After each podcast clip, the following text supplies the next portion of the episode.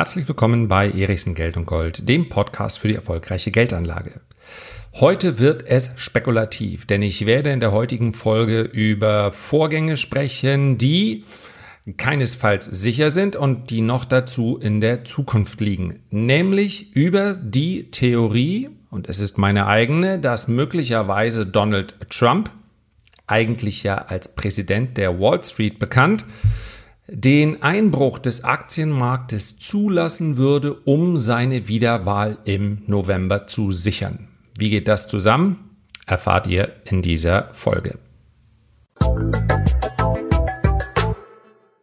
Es ist natürlich kein Zufall, dass ich ausgerechnet heute über Trump bzw. die Wahl im November und was vorher passieren könnte, eine Podcast-Folge aufnehme. Denn in der vergangenen Woche gab es eine erste New York Times Erhebung, also eine Umfrage. Und diese Umfrage der New York Times, zugegeben kein sehr Trump-nahes Blatt, aber sicherlich auch über jeden Zweifel erhaben, hier Umfragen in irgendeiner Art und Weise zu manipulieren, zumindest nicht bewusst. Nach der Wahl zwischen Trump und Clinton wissen wir allerdings, dass bei der Auswahl der Personen es offensichtlich nur ganz, ganz schwer möglich ist, hier einen repräsentativen Durchschnitt zu finden. Anders kann man sich nicht erklären, dass in wirklich absolut jeder Umfrage beim vergangenen Wahlkampf am Ende Hillary Clinton immer vorne gewesen ist, aber tatsächlich Donald Trump der Präsident der Vereinigten Staaten wurde. Die Umfragen sind also mit Vorsicht zu genießen. Und zwar ganz egal, ob sie Trump oder Biden nahe sind. Wir schauen dennoch mal drauf. Die New York Times hat also 1300 Wähler befragt. Biden käme auf 50 äh, Prozent der Wählerstimmen und Trump auf 36 Prozent. Wenn man so etwas drei oder vier Monate vor der Bundestagswahl erleben würde, dann könnte man von einem uneinholbaren Vorsprung sprechen. Dass das bei der US-Wahl nicht so ist, wissen wir seit der letzten Wahl, denn auch dort war Hillary Clinton weit, weit vor Trump. Was der oder ein entscheidender Faktor sein könnte bei der kommenden Wahl ist die Wählerschaft der Schwarzen und der Latinos. Dort liegt nämlich Joe Biden mit rund 75 Prozent praktisch wirklich uneinholbar in Führung vor Trump. Ja, bei allen anderen Wählergruppen, weißen Wählergruppen, mir gefällt diese Formulierung nicht, aber die Unterscheidung wird natürlich gerade in diesen Zeiten gemacht, liegt Joe Biden bei allen bis 49 Jahren vorne. Insbesondere auch bei Frauen. Dort ist dieses Übergewicht quer durch alle Altersklassen zu sehen. Ist jetzt auch kein Wunder, weil Trump natürlich, was insbesondere das Thema Frauen und Gleichberechtigung angeht, einfach sehr rückwärts gewandt sich verhält. Bei älteren Wählern liegt äh, Trump etwa gleich auf mit Biden. Aber klar, 50 Prozent zu 36 Prozent, da kann Trump außer bei den Republikanern, ja, bekennenden Republikanern, natürlich kaum irgendwo vorne liegen. Kommen wir nochmal zu der ganz entscheidenden Wählerschaft. Die Schwarzen und die Latinos werden aus meiner Sicht das Zünglein an der Waage sein und möglicherweise auch dafür sorgen, dass wir einen neuen Präsidenten im November sehen, wobei ich mir da auch noch nicht so sicher bin. Ich möchte an dieser Stelle im Übrigen auch, das ist ja der Unterschied zu einem Nachrichtenkanal, eindeutig feststellen, dass ich nicht in einer einzigen Podcast-Folge hier Neutralität anstrebe. Ja, da steht Erichsen drüber, das ist mein Standpunkt. Und wenn ich hier sage, dass ich mir einen anderen Präsidenten wünschen würde, dann kann ich mich eigentlich mit meiner Begründung bei der Wählerschaft der Schwarzen und Latinos mit einreihen denn ich bin kein großer Fan von Biden, weil ich von ihm, wopsala, relativ wenig Reformen erwarte, dringend notwendige Reformen in vielen Bereichen, Wirtschaft, gesellschaftlich, äh, unter umweltpolitischen Aspekten und, und, und. Ich erwarte nicht allzu viel. Das heißt also, ich bin in dem Moment eigentlich ein, ich wäre, wenn ich wählen dürfte, in den USA ein Protestwähler. Mir wäre praktisch jeder andere lieber als Donald Trump, weil ich glaube, dass die Welt zu einem schlechteren Ort wird mit einem Präsidenten Trump. Das möchte ich nur an dieser Stelle, damit hier nicht der Eindruck entsteht, ich würde objektiv urteilen. Ich versuche selbstverständlich die Vorgänge objektiv einzuschätzen. Aber ich möchte mich ganz klar abgrenzen von einer Nachrichtensendung, die versuchen sollte, gelingt ja vielen auch nicht, möglichst äh, objektiv und neutral an die Sache heranzugehen. Also, was ist der Grund dafür, dass die Schwarzen und Latinos diesmal so einen großen Einfluss haben werden, vermutlich? Warum hatten sie das beim letzten nicht, mal nicht? Das hatten sie auch. Sie haben nur ihren Einfluss nicht genutzt. Das heißt also, die Ablehnung gegenüber Hillary Clinton war relativ groß. Die Ablehnung gegenüber Donald Trump war noch viel, viel größer bei dieser Wählergruppe. Nur, die Reaktion beim letzten Mal war, dann gehe ich eben gar nicht hin. Ich möchte mich weder für Clinton noch für Trump entscheiden. Und das kann ich sehr, sehr gut verstehen. Aber wenn diesmal die Reaktion lautet, nee, nach den Unruhen, die wir erlebt haben, nach dem, wie uns Donald Trump verbal zumindest behandelt hat in den letzten Jahren, und hier fließt sicherlich auch mit ein, ich weiß nicht, wie geschickt Biden das darstellen wird, dass Trump ja gesagt hat, ich möchte gerade denen helfen, die, also die unter Joe Average, die, die wenig haben, denen soll es besser gehen. Und das ist ganz klar nicht gelungen. Die Einkommensschere ist auseinandergegangen, die Vermögensschere ist unter Trump deutlich auseinandergegangen. Das heißt, dieses Wahlversprechen konnte er nicht einlösen. Und ich glaube, das in Kombination mit der offensichtlich sehr, sehr halten Haltung gegenüber sämtlichen Protesten rund um diese, diese Bewegungen der letzten Wochen könnte dazu führen, dass viele schwarze Wähler und Latinos sagen, Zähne knirschen, wählen wir dann lieber Biden. Alles ist besser als Trump. Und das könnte durchaus den, den Ausschlag geben, denn vergessen wir nicht, auch bei der letzten Wahl lag äh, Clinton, Entschuldigung, deutlich vorne. Ja? Das sogenannte Popular Vote, also die Anzahl der absoluten Stimmen, da hatte Clinton 2,7 Millionen Stimmen mehr. Tatsächlich ist aber entscheidend aufgrund des amerikanischen Wahlsystems dieses äh, ja, Electoral College. Ja, dieses System der Wahlmänner möchte ich jetzt nicht ausgiebig besprechen. Das ist ein sehr, sehr altes äh, System und es steht mir letztendlich auch nicht zu, eine Verfassung, die sich über so viele Jahrzehnte, im Übrigen ja schon viel älter als die deutsche, sich gehalten hat, jetzt in ihren Grundfesten zu kritisieren. Ob nicht tatsächlich eine absolute Anzahl der Stimmen die gerechtere Lösung wäre bei so einem Präsidentschaftswahlkampf, müssen die Präsidenten in den USA bzw. die Wähler, ja, müssen sie selber bestimmen. Äh, vermutlich wären die Republikaner gar nicht so glücklich über eine Änderung, denn dass ein republikanischer Präsident einen Wahlkampf gewinnt, obwohl er weniger absolute Stimmen hat, das ist nicht neu. Das haben wir nämlich im Jahr 2000 auch schon gesehen. Da hatte Al Gore, damals Präsident der Demokraten, Entschuldigung, der Kandidat der Demokraten, deutlich mehr Stimmen als George W. Bush, hat aber dennoch verloren.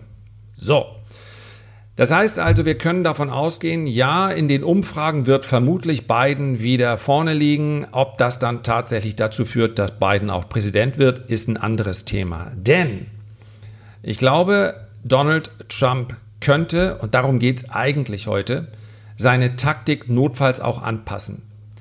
Wenn ich sage, dass ich glaube, dass Donald Trump jedes Mittel recht ist, um wiedergewählt zu werden, dann meine ich das mit einer Einschränkung. Eines muss man Donald Trump zugestehen. Er ist, auch verglichen mit seinen demokratischen Vorgängern, kein Präsident, der sehr schnell oder gar überstürzt auf militärische Lösungen setzt. Das mag angesichts der Drohgebärden die er immer wieder aufbaut gegenüber ja praktisch jedem, der ihm in die Quere kommt. Also er lässt sehr gerne seine Muskeln zucken und weiß auch, dass er die größte und mächtigste Streitkraft hinter sich hat. Das betont er auch regelmäßig wieder. Man muss allerdings sagen, dass er diese Streitkraft wirklich im Vergleich zu anderen Präsidenten deutlich weniger nutzt. Er hat im Gegenteil aus vielen Krisenherden sich eher zurückgezogen.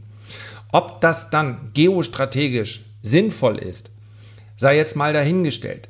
Wir dürfen auch durchaus festhalten, dass mit mehr oder weniger militärischer Lösung sich beispielsweise im Nahen Osten nicht so schrecklich viel getan hat.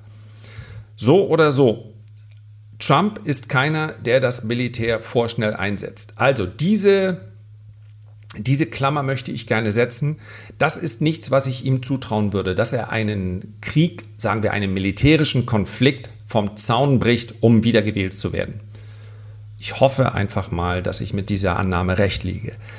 Sonst allerdings wird ihm jedes Mittel recht sein. Es wird ihm zum Beispiel das Mittel recht sein, den, äh, Amerik den amerikanischen Haushalt bis zum St. Nimmerleinstag so hoch zu verschulden, um beispielsweise Konjunkturprogramme aufzulegen und, und, und, wenn ihm das hilft.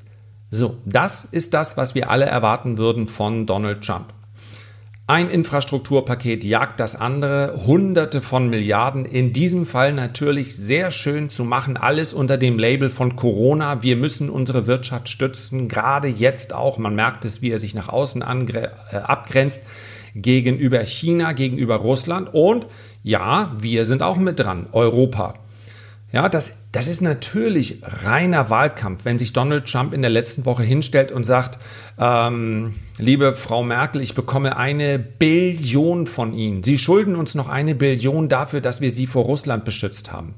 Das hört sich nach Sandkastenrhetorik an, aber man darf bei all dem nicht vergessen, Donald Trump verwendet diese Rhetorik nicht nur, weil ihm möglicherweise intellektuell auch nicht viel mehr Mittel zur Verfügung stehen, sondern weil er auch in der Vergangenheit gelernt hat, sowohl im Wahlkampf als auch danach, meine Wählerschaft braucht klare, einfache Botschaften. Wir kennen das auch aus anderen politischen Systemen. Je einfacher und je klarer die Botschaft, desto einfacher eine bestimmte Wählerschaft zu mobilisieren. Und ich möchte das jetzt gar nicht werten. Ja, wir, wir erleben das auch hier bei uns im Land dass es eine gewisse und gar nicht mal so kleine Wählerschaft gibt, aus einer Protesthaltung heraus, die mit einfachen Botschaften in Anführungszeichen einzufangen ist. Dass die Dinge am Ende nicht so einfach sind, dass die Dinge nicht schwarz oder weiß, sondern sehr häufig ein anstrengendes Grau mitbringen, geschenkt im Wahlkampf. Und jetzt stellen wir uns mal vor, Donald Trump kann über die Börse, denn das war die ebenfalls die Klientel, die ihm ganz zugetan war, die vielleicht ein bisschen über ihn gelächelt hat, aber gesagt hat, ja, mein Gott, mein Gott, mein Gott, wenn die, wenn die Börsen steigen, dann soll er halt weitermachen. Er reguliert uns nicht, er droht auch nicht, uns zu regulieren, das passt schon. Wenn diese Taktik allerdings nicht aufgeht, weil Trump merkt, dass der Ballast durch die Rezession, die in den USA da ist, und die die USA auch noch länger beschäftigen wird, wenn er die nicht wegsubventionieren kann. Und die Gefahr besteht, weil erstmals seit langer Zeit der amerikanische Konsument nicht so handelt, wie man sich das wünscht. Selbst das Helikoptergeld, ja, Helikoptermoney wird gerade ausgezahlt in den USA. Selbst das sorgt momentan nicht dafür, dass die Zuversicht zurückkehrt beim amerikanischen Konsumenten. Und das ist etwas, was für Donald Trump unkalkulierbar ist. An dieser Stelle möchte ich nochmal darauf hinweisen, ich glaube, na, gerade in den nächsten Monaten wird es umso wichtiger sein, ein klein wenig hinter die Kulissen zu blicken. Und ich sagte es schon, es ist natürlich meine ganz, ja, meine ganz subjektive Einstellung zu diesen Vorgängen. Aber wenn es den einen oder anderen unterstützt, dann würde ich mich über eine Unterstützung freuen in Form eines Abonnieren des Podcasts und ja, leider lässt es nicht so einfach wie auf anderen Kanälen zu zeigen, dass einem etwas gefällt. Ihr braucht mir garantiert auch nichts, äh, nichts zu überweisen und garantiert wird dieser Podcast, obwohl das ja so langsam in einigen Bereichen Schule macht, garantiert wird dieser Podcast nie etwas kosten. Aber wer sich vielleicht 30 Sekunden Zeit nehmen mag, um einmal mir ein paar Sterne zu geben, ist nicht schlimm, wenn es fünf sind und eine nette Bewertung, für wen das möglich ist, auf der Plattform, wo er das gerade hört, ich würde mich riesig drüber freuen. Also, wir sprechen über Trump. Was passiert denn, wenn ich als Taktiker in meiner Spieltheorie, ja, Joe Nash ist eigentlich, äh, vieles passiert so wie in dieser Spieltheorie. Was passiert denn, wenn ich die Börsen nicht mehr positiv beeinflussen kann? Was mache ich denn dann? Also, welche Haltung muss ich denn einnehmen, um möglicherweise meine Wählerschaft, meine Stammwählerschaft dann noch zu gewinnen? Wenn es die Börse nicht sein kann, dann ist es mein anderes Spielfeld. Und das andere Spielfeld lautet von Tag 1 an America First. Und wie kann ich America First? Wir sehen im Übrigen gerade wie in den USA, ja, habt ihr vielleicht in den Nachrichten mitbekommen, dass asiatische Mitbürger teilweise doch sehr rüde angegangen werden, verprügelt werden in U-Bahn und, und, und. Das ist sicherlich nicht landesweit überall so. Warum? Tja, Kung Flu. Weil äh, Joe, Entschuldigung, Donald Trump dieses Virus in den USA kennzeichnet als eines von den Chinesen und auch das hat er ohne überhaupt eine irgendeine wissenschaftliche Grundlage dafür zu haben, einfach mal behauptet, dass die Chinesen vielleicht sogar absichtlich dieses äh, Virus äh, produziert und dann verbreitet haben. Dafür gibt es keinerlei Beweise. Aber warum mache ich das? Um ein Feindbild klar darzustellen. Und wenn Asiaten in den USA sich dann solchen Attacken ausgesetzt sehen, dann ist es natürlich völliger Schwachsinn, weil in den USA nun auch beileibe und auch sonst wo nicht jeder Asiat Chinese ist. Was kann denn ein Vietnamese oder ein Japaner, ein Koreaner, ist egal. Anhand der Form der Augen wird dann gesagt, jawohl, das ist der Chinese. Und da hilft Donald Trump natürlich auch, dass die meisten Amerikaner mit ihrem Horizont an den amerikanischen Grenzen enden. Die fragen also nicht vorher nach. Und diese Ultra-Haltung, die könnte zu einem Wahlkampfmittel von Donald Trump werden. Das heißt aber, dass wir diese Zollstreitigkeiten mit China vermutlich nicht beigelegt, sondern eher verschärft werden. Ja, vielleicht dann ganz kurz vorher im November zurückziehen, dann doch einen Deal machen, um zu zeigen, guckt mal, meine harte Haltung hat hier dafür gesorgt, dass die Chinesen klein beigeben. Was ausgeschlossen ist, wir sehen nämlich die Haltung Chinas sehr klar anhand von Hongkong. Hongkong ist eine Machtdemonstration. China hätte sich mit dem, was sie jetzt in Hongkong machen, momentan, was sie dort umsetzen, 27 Jahre Zeit lang äh, Zeit lassen können. Ja, so lange läuft diese Übergangsfrist noch. Das, was sie dort machen, wird kein Land auf diesem Planeten und kein Protest wird sie davon abhalten. Dass Donald Trump jetzt also gegen China angeht, wird zu einem echten verbalen geostrategischen Säbelrasseln führen, führen weil ich meine Xi Jinping, ja, der, der, der mächtigste Mann der Welt, ist auf Lebenszeit gewählt der sitzt da zu Hause und denkt, ernsthaft, mein lieber Donald, und du glaubst, darauf reagiere ich? Der freut sich nämlich unter dem Strich, wenn Donald Trump nicht wiedergewählt wird. Denn Joe Biden hat schon formuliert, dass er eine harte Haltung gegenüber China selbstverständlich fortsetzen möchte. Jetzt im Wahlkampf kann man auch nichts anderes sagen. Aber ich glaube, dass fast jeder kalkulierbarer ist als Donald Trump. Deswegen hätten auch die Chinesen nichts dagegen, wenn es einen Nachfolger gäbe. Entscheidend ist aber der Wahlkampf. Ganz klare und knallharte Positionierung gegenüber China. Das dürfte zu einem Belastungsfaktor für die Börse werden. Gegenüber Russland sowieso. Die Tonart, die derzeit zwischen diesen beiden ehemaligen Supermächten, ne, Russland sieht sich mehr noch, ist letztendlich aufgrund seiner Größe und seiner militärischen Stärke vielleicht noch eine Supermacht, aber sicherlich nicht mehr vergleichbar mit der Sowjetunion. Auch dort ist es eine Tonart, die hätten wir uns vor vier, fünf Jahren überhaupt nicht mehr vorstellen können. Wir nähern uns ja eher wieder in Richtung kalter Krieg. Vermutlich werden diese äh, Verträge, dass man also die Anzahl der Atomwaffen meldet und, und, und, vermutlich werden die nicht verlängert. Dann sind wir da wieder in Richtung kalter Krieg. Alles mit Kalkül.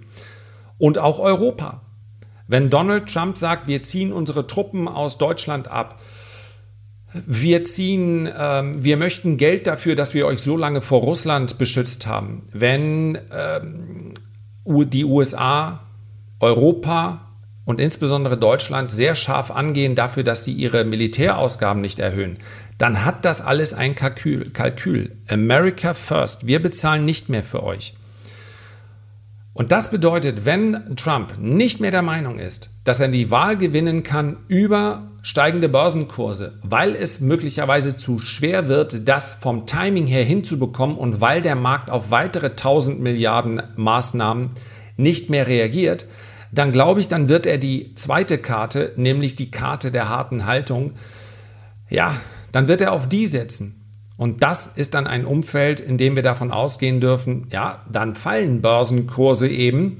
Aber wenn ihr mich nicht wieder wählt, dann wird die USA ihre Vormachtstellung in den USA verlieren. Und mit der These und mit dem Glauben, den er dort erwecken will, wird er vielleicht sogar den ein oder anderen Wähler mobilisieren aus einer Wählerschicht, die bisher noch sehr klar anti-Trump ist. Also, es wird ein spannender Wahlkampf und man sollte sich nicht darauf verlassen, dass Donald Trump jetzt in den nächsten Monaten auf Teufel komm raus die Börsen äh, steigen lassen wird, beziehungsweise das versuchen wird. Wenn er den Eindruck hat, das ist nicht mehr seine Trumpfkarte, dann wird er eine neue ausspielen und es wird eine recht raue Zeit werden. Davon, davon bin ich überzeugt. Soweit zu meiner ersten Einschätzung zu den US-Wahlen. Jetzt klingelt es im Hintergrund. Sicherlich ein Thema, welches wir weiter besprechen werden. Herzlichen Dank für deine Aufmerksamkeit. Ich freue mich, wenn du dir die Zeit nimmst, ein Feedback oder einen Kommentar zu hinterlassen und am allermeisten freue ich mich, wenn wir uns beim nächsten Mal wiederhören. Bis dahin, herzliche Grüße, dein Lars.